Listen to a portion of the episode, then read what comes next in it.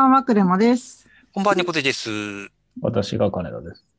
純喫茶エピソードボリューム465をお届けいたします。明けましておめでとうございます。おめでとうございます。あのー今はですね、2021年1月の3日で、えーと今年初めての収録を3人で集まって、ズーム上で集まってやっております。で、そうですね、今、東京って緊急事態宣言出すかどうかを、また、あの、小池都知事が、ないしは、あの、他の近県の知事たちが集まって、要請するみたいな、どうなるのみたいな日ですね。うん、そうですね。はい。まあ、本当に、ね、発出されるかどうかはまだ決まってないですけど、うん、はい。ということで、えー我々もまたしばらくはあの家から仕事するのかなという感じの、うんそんな人生の一日ですが、皆様におかれましてはいかがお過ごしでしょうか？はい。今年はなんかいろいろ新年のなんかこう、目標を立てるっていうのもちょっと気分違うかなっていうことで、一発目ですけど、ゆるっとした話から始めたいなと思ってます。私何お題にしようかなって考えたんですけど、なんか最近美味しいものを食べたいときってどうしてるっていう話をですね、えーしようかなと思っていて、あの、なんでそれをしようと思ったかっていうと、おせちをですね、今年生まれて初めて自分でお金を出して注文したんですよ。あのなんかこう、まあ、本来であれば年末にみんなで作るっていうのがね、あの、正しいってまた言い方悪いな。なんか理想の姿だろうなと思うんですけれども、もうなかなかこう年末におせちを作るっていうのが難しくてですね、まあ、買うっていうのも結構今の日本では盛んだと思うんですよね。あの、数ヶ月前から予約しといてっていうやつで。うん、で、あのーずっとその母が注文していて、母の家にみんなが集まるっていうのが例年だったんですけど、今年いろいろ事情があって、それができないので、あの自分で、えっと、注文したっていうのが、この年にして生まれて初で、で私いつもオイシックスっていう、あの、ご飯を、ご飯、食材をあの通販してるサービスに入ってるんですけど、そのオイシックスのあのおせちのですね、注文を頼んで、で、それを生まれて初めて、あの、はい、食べました。で、なんかあの、年末にツイッターを賑わせたんですけど、あの、生のクリスマスケーキを郵便で送ってぐちゃぐちゃになっちゃって、すごい郵便屋さんをしばき倒した事件っていうのが、あーなんか画像見ましたね。はい。な、かなかグログロテスクというか、はい、ね、あったと思うんですけど、うん。あの、まあ、あれを見ては改めて気づいたんですけどね、あの、ケーキとかそういうおせちとかって、勝手に冷凍されて送られてくるんですよ。で、その、おせちとかもカチカチなのを、室温、室温じゃないな、えっと、冷蔵庫の温度で24時間とかして、でさらに室温に2時間ぐらいなじませて食べてねっていう風になってて、あの理由がちょっとよく分かってなかったんですけど、あのツイートを見て、なるほどねって思ったっていう、それぐらいカチカチじゃないと、もう本当事故になっちゃうぐらい、でもその今の冷凍技術とかがすごい発達しているので、あの美味しく食べられるように配送してもらってるんだなと改めて思う次第です。で、ね、うち今回頼んだの結構ちっちゃいサイズで、2人で2食食べたら食べきれるぐらいのサイズの2段のお重のおせちを注文して、値段が1万3000円ぐらいだったのかな。で、結構、あの、すごいベーシックなものが、あの黒豆とか田作りとか入っているのをしみじみとしながら食べたお正月でした。あと、自分でお雑煮作ったりして。そこで、あのお二人はおせちとかは今年はどうされましたか？金田さんから聞いてみようかな。おせちらしいおせちを食べる、お正月らしく、えーたこ焼きを家で作って食べました。お 金田家はお正月はたこ焼きなんですね。まあ今年からですけど、はい たこ焼き年末に買ったので、うん。家で、あの、家のそのビルトインコンロの上に、うん。えー、いわゆる岩谷のガスコンロみたいなやつを上にそのレイヤーで乗せて、さらにその上にたこ焼きプレートを置くっていうタイプの運用あ、はいはいはい。換気扇の下でね、やりたいっていう感じ。なるほどね家匂いはい、立食たこ焼きパーテほうほうほうほうほう。そうそれも楽しそう、そこ。ィー、うん、やりました。猫背さんちは？うちは、あの、もうべ、ベタにというか、はい、あの、おせち作って食べた派ですね。すごい派ですね。ねえ。まあ、奥さんがちゃんとそこは、あの、作ってくれるタイプなので、うんそれこそ100%奥さんが作るんですか？そうですね。あの、注文してとか、その、もう、要は出来合いというか作ってあるものではなくて、うんうん。基本、もう年末の20、12月の29ぐらいにスーパーに買い出しに行って、うん。で、大体その30日とか大晦日かけて、こう、準備していくみたいな。で、奥さんがその作ってる間に僕が、まあ、その家の大掃除みたいなとこやったりとかっていう。すごい、清く正しいお正月ですね。まあ、なんかこの流れだとすごいベタかもしれないですけど、はい。スタンダード、ジャパニーズスタンダードみたいな感じこん。なに3人とも違うと思わなかったから、面白いなと思いました。えー、あの、奥さんのなんか、なんて言うんだろう、じご実家のスタイルが猫背さんのスタイルと違うとかってあるんですかね？いや、うちの実家も基本毎年おせちは作っていたので、うん。えなんていうの？なんか中身が、料理が違う。あ、料理が違う。ああ、なるほど。あの、お雑煮のタイプが違うとかそ。うそうそうそうああ、そうですね。なんだろう、割とね、独特なもの、多分その奥さんにが作ってくれて初めて存在を知るみたいなメニューがいくつかあって、うんうん。あのーレンコンを、まあ、輪切りにしたレンコンを、こう、かつおだしで煮たものを、があるんですけど、それを、まあ、そのかつおだしつけたものから出して、まあ、水分をと、そのクッキングペーパーとかで取って、あのーあれなんですよ。その、クリームチーズを、このレンコンの穴に、こう、う埋めるん埋めるっていう。で、最後にう、んあのーそうですね、あのーチーズレンコンみたいな感じ。チーズレンコンみたいな感じですね。えー、からしじゃないんだ。からしじゃないです。でこれ美味しいんですよ、すごく。美味しそう、美味しそう、美味しそう、すごく。うん。意外とそのクリームチーズも合うし、うーん。うん、それがおせちのお重に入ってる。お重に入ってます。いや、面白いですね。本当やっぱ、ご家庭それぞれですね。すごい。でもなんかどういううんダジャレが効いてるんですか？大体おせちってダジャレが効いてるっていう。なんでだろう？そそれは何だろう？あんまり深く聞いたことない。ああれはダジャレじゃな、ダジャレなのか。あの、あれですよね。こまめに働くようにみたいなやつですよね。うんなんかね、うん。うん。そうなんのではないの？そう今聞いてて真似しようかなと思ってしまった。美味しそうだから。多分なんかおせち関係なく、うん。非常に美味しいと思うので、ぜひうん、真似してみてくださいって感じなんですけど。ありうんがとうございます。じゃあまあおせちはそんな感じだったんですけど、まあ、あと最近こうやっぱりねコロナが蔓延してるのでレストランもなかなかこう大手を振ってわあどんちゃんどんちゃんってできづらいと思うんですよね。まあ、人によって考え方違うと思うんですけどでそこでなんか私すごい食べ歩き大好きであのコロナ前は結構いろんなとこ予約してみんなであの行ったりしてたんですけど、まあ、今は家でなるべく美味しいものを楽しもうとしてるんですが、なんかコロナ後になって美味しいものの楽しみ方とか変わりましたか？二人。僕はどうだろう。まあ、なんか前回もちらっと話したかもしれないですけど、うん。まあ自転車に乗って割とこう近辺のお店を回って、で、テイクアウトできるものは、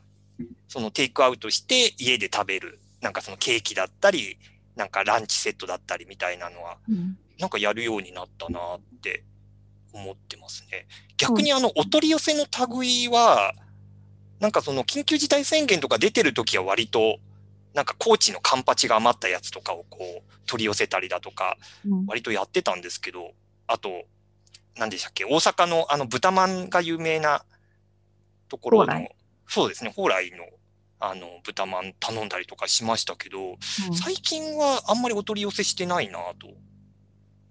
そうなん割ですね。割とテイクアウテトに。イクアウト派なんですね。うん、テイクアウト派かも。うん。うち多分テイクアウト派じゃないのは田舎に住んでるからテイクアウトできるお店がないっていうのがありそうだなって今聞いてて思っうんて、、なるほど。私はめっちゃ取り寄せ派なんですけど、金田さんはどうです？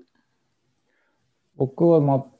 全く取り寄せる。だからそもそもでコロナであろうが、その前も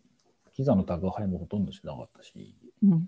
あまりこう、食事に関して持ってきてもらうっていうのは、まあなんか案としてはたまに出るんですけど、そんなにやらない派で、で、特にコロナ後はもう家の近くの定食屋とか、そういうところで行って、えっ、と、バーッと食べてすぐ帰る。テイクアウトもしないっていうパターンが多いですね。か、うんあの、普通にスーパーでなんか買ってきて家でババって食べるみたいうんな。そんな感じうんすごい、さまたこれも三者三様になって面白い。えっと、私は、今ね、金田さんが言ったのって、あの、出前かなと思ったんですよ。もうできてるやつを運んでもらうっていうのはないよっていう話かなと思って、うん私は多分中間で、えっと、食材を送ってもらって自分で料理をするパターンと、あとはお店のテイクアウトを、えっと、送ってもらうっていうのが田舎だから自分が行けないから送ってもらうっていうのと2つあるなって聞いてて思いました。で、あの、食材送ってもらうパターンは、さっきのおせち頼んだ、あの、V6 で、あの、途中まで準備されている状態のキットがあって、それだったり、あの、本当何も調理されてない食材を買って自分で作るっていうのがあるんですけど、なんかそのお取り寄せの方は多分ね、コデさんが言ったテイクアウトを、あ本当くるんで運んでもらうっていうか、宅急便出してもらうみたいなやつだったり、あとお寿司を一回、あのね、なんていうんだろう、近所のお寿司屋さんじゃなくて、すごい遠いとこのお寿司屋さんが、その日一日は全部出前をするぞって決めて、あの自分でバンに積んで、東京の近郊をずっと回るっていうのに入れてもらったんですよ。だけど、あまりにもうちが田舎すぎるから、その順路の一番最後に入って、何時でも大丈夫ですよって言ったら、夜10時ぐらいに、すごい、あの、最後の最後に届けていただいて、すごいね、ありがたいっていうことがありました。なんか、やっぱ出前で普通に取るお寿司と違って、なんか寿司折りに入ってて、あの紙でできてる箱に入ってて、すごい小ぶりで、しかも握った人本人が運んでくれるっていう、なんかフリーの寿司職人の人がいるんですけど、その人のお寿司を運んでもらったりしたなっていう思い出。あともう一個、これ前も話したかもしれないんですけど、私なんか会社であのシャンパン部っていう部活に入ってて、まあコロナ前は会議室を月に1回借りて、みんなでいろんなシャンパンを頼んで、でそれもスパークリングじゃなくて、本当にシャンパーニュ地方のシャンパンをいろんな種類のやつを頼んで、みんなで少しずつ飲み比べるっていうのをやってたんですが、まあ、それができなくなってしまったので、今、オンラインシャンパン部をやっていて、あの部長が美味しいシャンパンをセレクトしてくれるやつをみんなでオンラインで買うんですよ。アマゾンか、あと、京橋ワインっていうすごいリーズナブルなワイン通販のお店があるんですけど、そこで頼んで、で、同じ日にみんなで Google Meet つないで、同じシャンパンを開けて飲むっていう。オンライン上ですか？せーのってみんなでポンポン開けるあ、そうそうそう、本当にそう。それでポンポン開けて、で、その部長が味のことをなんていう、えー説明してくれる？なんかこれはすごいナッツと合うとか、なんかフレッシュの香りとか、そういうソムリエがそう、そソムリエの資格持ってないんだけど、ほぼそれに匹敵するぐらいすごい詳しい人で。一本一人で飲むんですか？それ。そう、でもさ、一人で一本多いから、うん。夫はシャンパン部じゃないけど分けてあげる。ああ、なるほど、ね。うん。そう一人で、わね、シャンパンとかね、なんか F1 で優勝した時みたいになっちゃうか そうですよね。でもまあ、頑張れば一人でも飲めちゃうんですけど、私、あの、頑張ればね。はいそうガンマ GTP の値が今年ね、すっごいた高くなっちゃって、なんか110越しちゃったんですよ。だから、もうちょっと今、禁酒してて、次のシャンパン部の部活出れないじゃんって今思ってる感じなんです。ストップが。ドクターストップかかっちゃいましたね、本当にね。ああ、でもそうか。そうやってこう、みんなでオンライン上では、なんか、共有するみたいな、なんかそんな感じで楽しんでる。そうそうそう。それをね、結構6月ぐらいからやってて、で世の中でも、あの、なんて言うんだろう。オンライン飲み会セットを、なんかネットで注文できるみたいなやつが結構ビジネスとしてあるなと思ったので、なんか方向的には合ってる、合ってる？なんか答えの一つとしてはあるのかなって思いながら、いつもやってます、それを。っていう感じかな。ご飯の、その、宅配って、うん。まあ、あの、聞いた話、さっきちょうど見た、聞いた話なんですけど、持ってくる配達員の人が、うん。その、頼んだやつをつまみ食いしてるああ、ウーバーイーツ的なやつですね、それは。なのかわかんないですけど、まあ、ど、どこなのかわかんないですけど、っうんうん。ていうケースがあるとかないとかっていうのを聞いて、うん。ちょっと怖いなと思ってるんですけど、なるほどな。稀なケースっていうことっていいんですかね？わかんないけど。えー私もわかんないですけど、私ほら、その出来上がった料理を運んでもらうケースが少なくて、そうか、そうか。うん。で出来上がった料理を運んでもらうとき、その知ってる人？知ってる料理人の人から直で買ってるから、うんうんうんなんかその間に入ってるケースがあんまないんだよな。でもよく、ツイッター上で嘘か本当かわかんないけど、ありますよね、そういう話がね。そう、なんかさっきポテト食べられてたとかいう話をうん。聞いて怖えなとはうん。思うんですけど。今日そのオイシックスの動画のそういったなんか、えっと、冷凍されたやつで、うちもその結構選択肢に出てくるところではあるんですけど、うん。そういうのって割とあれですか、あの、すぐに、今はもうすぐに注文とか始められるって感じなんですかね？結構そのコロナ始まってすぐの時に結構こ混んでたっていう印象があって。うん、混んでた。私はたまたまその前から入ってたから頼めたんですけど、新規入会は結構大変らしいっていう話を聞いたりとか、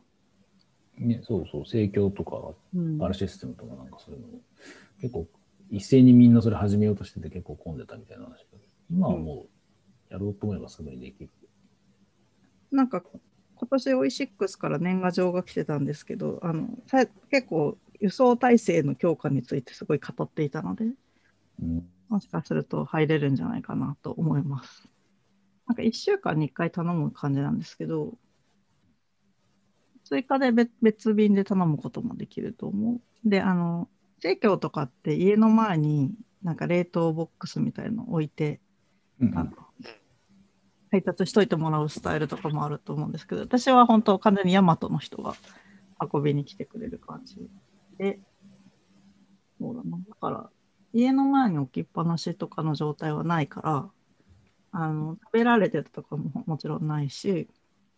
でも入れ忘れはあったな。注文したけど入ってないっていうのが何2回ぐらいあったと思います。配達員が食べちゃったって話。そうじゃなくて、あのうん、多分パッキングの時に入れ忘れた。ああ、なるほどね。うん。それで連絡して、あの、もう一回別便で来るっていうのがあったかな。うん。うん。でもすごいちゃんとした。あとあれが、卵が割れてたっていうのが一回あった。でもまあそれも別に大騒ぎしなかったからそのままだったけど、多分帰っ言ったら帰ってくれると思います。なるほど。うん。結構そのお取り寄せする派の、例えば猫背さんとかは、近所で買えないその遠くのもの、大阪とかわかんないですけど、九州とか、そういうこう地方のものをこう取り寄せたりとかするんです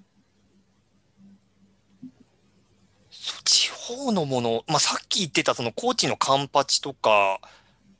あとなんだろう、あのー、熊本に、うちの奥さんのお父さんが住んでらっしゃるんですけど、なんか年に2、3回ぐらい、その熊本のその山の中で、その農業をやられてる方から、その野菜の詰め合わせを送っていただいたりとかはしていて、いいな。うん、なんかまあその、要は季節の挨拶的な形で、ぁこう、詰め合わせを送っていただいたりはしてますけど、なんだ、なんか自分から進んでっていうのは、なんかそこまでないかな。いや、実際に頼んでみるとすごく美味しいし、あの、野菜とかもすごく味が濃かったりして、おいすごく、なんだろう、こう、ね、近所のスーパーとかで売ってるものとはなんか全然違うなとは思うんですけど、ね、なんかその美食の感覚でその産地のものを地方から取り寄せるタイプと、単純にその日々の食事として、うん、その近くで買うより、そういうところからみたいなタイプで、結構なんか使い方が分かれるのかなっていう気がちょっと思いますけどね。私はどっちもやる派かも、その日々のお食事を頼むのもあるし、何にしてスーパーが隣の駅に行かないとないので、あの、